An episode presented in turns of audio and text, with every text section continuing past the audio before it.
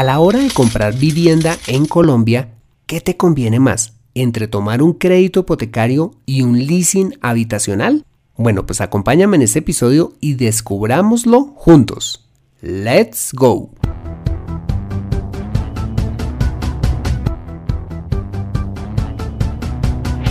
Bienvenido a Consejo Financiero, el podcast de finanzas personales donde aprenderás a manejar inteligentemente tu dinero salir de deudas, tomar buenas decisiones financieras y alcanzar una prosperidad sólida y duradera. Consejo Financiero son finanzas personales prácticas para gente como tú que desean transformar su futuro financiero. Bienvenido a bordo.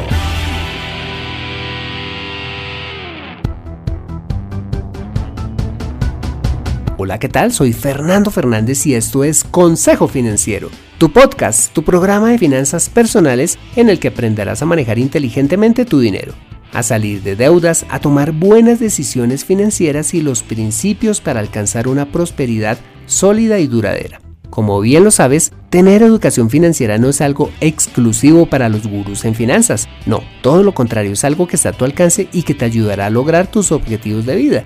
Si eres fotógrafo, alpinista, probador de toboganes acuáticos, manicurista, abogado o cualquiera que sea tu profesión, tarde o temprano necesitarás saber administrar correctamente tu dinero. En Consejo Financiero aprenderás de manera práctica lo que necesitas para ser un maestro de tus finanzas personales.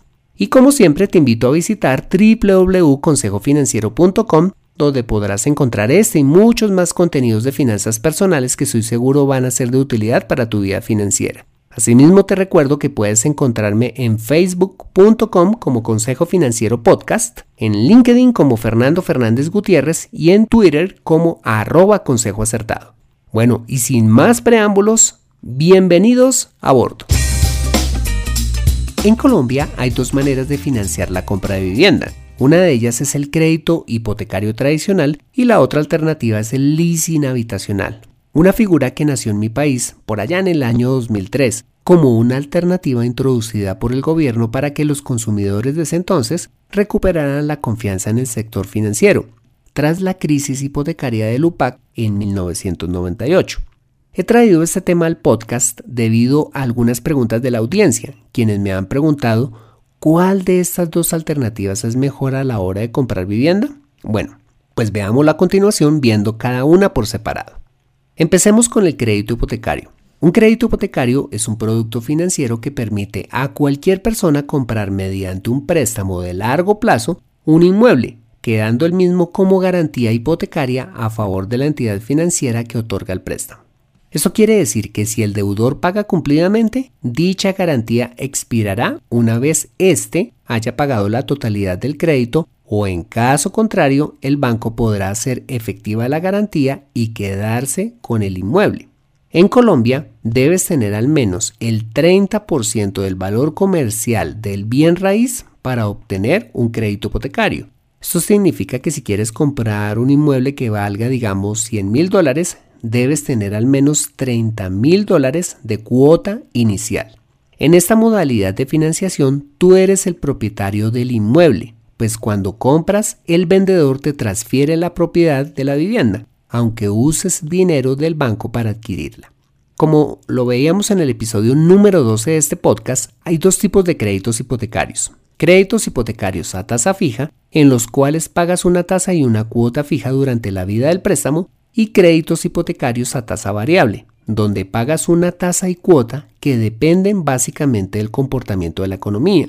Para efectos de este episodio, solo hablaremos de créditos hipotecarios a tasa fija, pues no recomiendo los de tasa variable debido al peligro de un eventual incremento de las tasas como consecuencia de una crisis financiera en el futuro. Muy bien, Ahora veamos qué es un leasing habitacional y para que me puedas entender mejor, primero te voy a explicar qué es un contrato de leasing.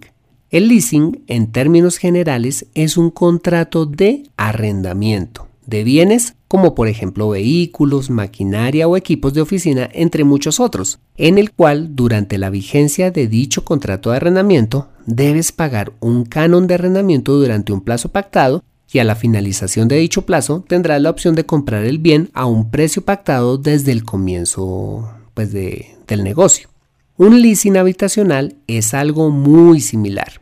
Este es un contrato de arrendamiento financiero no de un equipo, sino de un bien inmueble, donde deberás pagar un canon o arrendamiento mensual al banco, quien en este caso funge como propietario del inmueble, durante un plazo que va desde los 5 hasta los 20 años. Al expirar ese plazo, tendrás la opción de comprar el inmueble al precio que pactes con ellos, valor que va desde el 1% hasta el 30% del valor del inmueble objeto de este tipo de financiación. Es importante aclarar que el valor del canon incluye capital, seguros e intereses de financiación.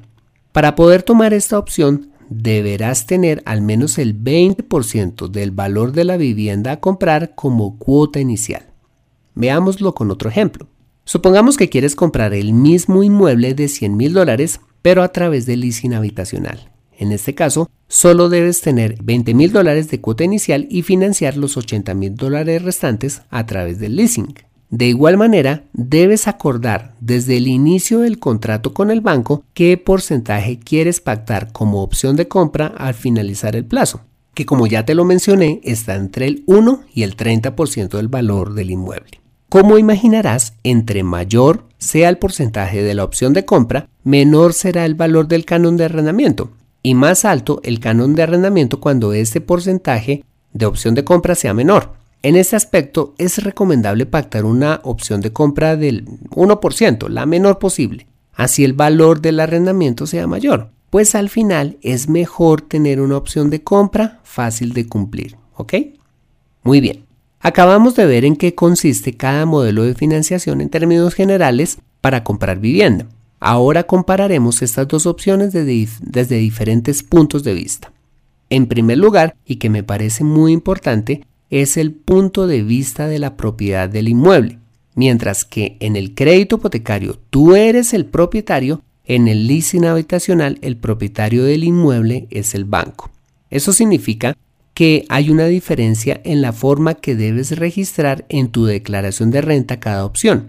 Si por ejemplo adquieres un inmueble vía crédito hipotecario, deberás registrar en tu activo el valor del inmueble, en tu pasivo el valor de la deuda y podrás deducir de tus ingresos el valor de los intereses pagados, mientras en el leasing habitacional no deberás registrar nada en tu activo ni en tu pasivo, y podrás deducirte eh, de igual manera el valor de los intereses pagados en los cánones de arrendamiento.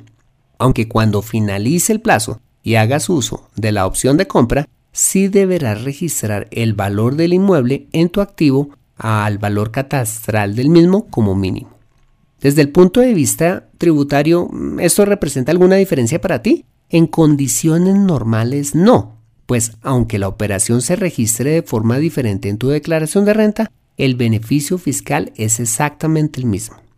Y digo en condiciones normales, porque de una parte en Colombia existió un impuesto llamado impuesto al patrimonio, en el cual se grababa con un impuesto a aquellas personas que tuvieran más de mil millones de pesos colombianos de patrimonio líquido. Es decir, que la diferencia entre el total de sus activos menos sus pasivos diera más de esta cifra. En ese entonces, una persona que estuviera muy cerca de cumplir esta condición le hubiera servido más el leasing habitacional para no sobrepasar dicha cifra. Y de otra parte, aunque ya no haya impuesto al patrimonio, si resulta que en tu caso el valor de tus activos es muy alto, es decir, que tienes aproximadamente más de 3.500 a 4.000 millones de pesos de patrimonio, y eso puede dar lugar a que pagues por renta presunta, consistente en ese famoso impuesto que presume unos ingresos como consecuencia de tus activos, podría ser más conveniente adquirir tus bienes inmuebles mediante leasing habitacional, con el fin de temporalmente no incrementar aún más tus activos y terminar pagando ese impuesto. En este caso es muy importante que te asesores con tu contador y él te dirá si te conviene o no.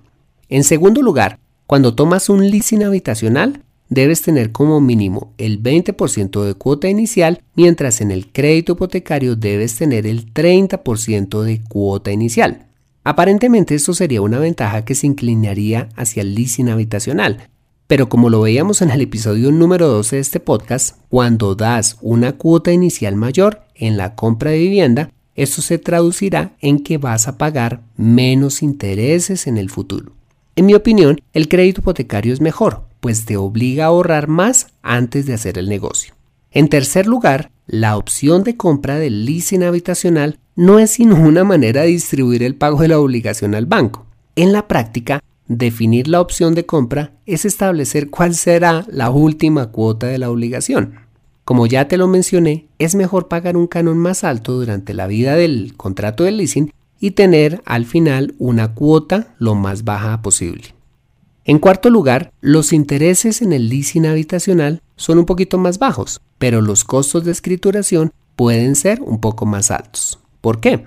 Porque cuando financias tu vivienda mediante leasing habitacional, primero debes asumir los gastos de escrituración de la transferencia de la propiedad del vendedor al banco, quien, como ya lo veíamos, se convierte en el propietario del inmueble y adicionalmente debes volver a pagar gastos de escrituración cuando el banco te transfiera a ti la propiedad del mismo, una vez termina el plazo o pagas anticipadamente la obligación y haces uso de tu opción de compra, mientras en el crédito hipotecario solo pagas los gastos de escrituración una vez, que tiene lugar cuando el vendedor te transfiere la propiedad en el momento de hacer el negocio. En quinto lugar, el control que tienes sobre el inmueble es más limitado en el leasing habitacional que en el crédito hipotecario. Te voy a explicar por qué. Si, por ejemplo, otra entidad financiera te ofrece una compra de cartera hipotecaria a una tasa más atractiva, en el leasing habitacional no puedes hacer nada, pues el banco es el propietario. Mientras en el crédito hipotecario, tú sí puedes elegir libremente el banco al cual eh, te quieras ir porque te ofrezca una menor tasa, ¿vale? Por otra parte, si por alguna circunstancia no puedes seguir pagando tu leasing habitacional, el banco puede desalojarte fácilmente a través de una carta de restitución del inmueble, más o menos como cuando un propietario le pide a un inquilino que salga de su propiedad ante la imposibilidad de éste de pagar sus cánones de arrendamiento, mientras en el crédito hipotecario puedes renegociar la deuda con el banco o vender el inmueble y pagar tu obligación antes de que el banco ejecute su garantía.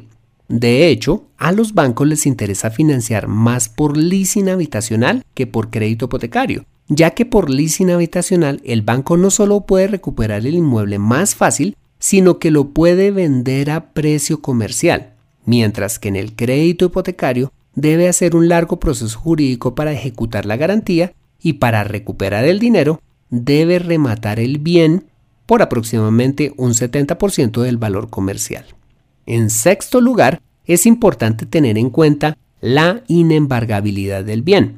En el leasing habitacional es inembargable, dado que el propietario del mismo es el banco, mientras en el crédito hipotecario tu vivienda sí podría ser objeto de embargo, a menos que esté protegida con afectación a vivienda familiar, es decir, que tu familia se vea afectada con la pérdida del bien. En este caso, consulta a tu abogado para profundizar más en este tema. Y en séptimo lugar, en ambas opciones debes hacerte cargo de los impuestos, el mantenimiento y en general los gastos derivados del inmueble. Asimismo, en ambas opciones puedes realizar pagos anticipados y terminar la obligación más rápido. Bien, hasta aquí hemos visto un comparativo entre ambos modelos y a continuación quisiera darte mi opinión en torno a lo que me parece más conveniente. En primer lugar, si en tu caso no tienes un patrimonio considerablemente elevado, te aconsejaría el crédito hipotecario a la hora de comprar vivienda, pues aunque la tasa de interés puede ser un poco más alta, tienes los mismos beneficios tributarios que en el leasing habitacional y además un mayor control sobre la propiedad. En caso de que te ofrezcan mejores tasas en otro banco o no puedas seguir pagando la obligación. Personalmente no sacrificaría el control sobre un inmueble a cambio de una pequeña disminución en la tasa, tomando un leasing habitacional, pues al final igual puedes pagar menos intereses haciendo abonos a capital en tu crédito hipotecario, que es lo que yo siempre recomiendo. Si por el contrario tienes un patrimonio elevado y como consecuencia de este la posibilidad de pagar por renta presunta o por la aparición de un impuesto futuro, creería que es mejor el leasing habitacional, para no generar en el momento un incremento adicional en tu patrimonio que te lleve a pagar más impuestos. Es importante tomar esta decisión tras haber hecho un cálculo minucioso con tu contador. Para concluir, independientemente cuál sea la opción que finalmente desees tomar, tanto el crédito hipotecario como el leasing habitacional son deudas y como tales mi recomendación será, primero que todo, le pongas orden a tu dinero a través de un presupuesto, a que salgas de deudas y ahorres al menos el 30 a 40% del valor del inmueble antes de lanzarte a comprar y una vez lo hayas hecho, concentrarte en pagar en el menor tiempo posible. De esta manera, el ahorro en intereses será considerable. Invertir en bienes raíces está muy bien, pues es una inversión que se valoriza, siempre y cuando lo hagas con orden y enfoque en pagar rápido. Aprende a invertir inteligentemente en Consejo Financiero. Bueno, muy bien, este ha sido el episodio número 58 de Consejo Financiero. Si te ha gustado este episodio, házmelo saber suscribiéndote al podcast y dejándome una valoración honesta a través de un valioso comentario tuyo en iTunes, SoundCloud, Spreaker, AdBox, Stitcher o Tuner Radio, diciéndome si te gustó o no este episodio. Dichos comentarios son muy valiosos para mí, pues me dan el feedback necesario para mejorar el programa. Asimismo, te invito a compartir este episodio a través de tus redes sociales con tus contactos, familia o amigos a quienes consideres les sea útil este episodio para su vida financiera. Bueno, soy Fernando Fernández, tu asesor financiero y anfitrión de este programa. Mis agradecimientos a José Luis Calderón por la edición de este podcast. Muchas gracias por compartir tu tiempo conmigo cuidando a tus hijos en el parque, en la bicicleta estática, esperando el autobús o donde quiera que estés y recuerda. Consejo Financiero son finanzas personales prácticas para gente como tú que desean transformar su futuro financiero. Buena semana y nos vemos en el siguiente episodio. See you soon.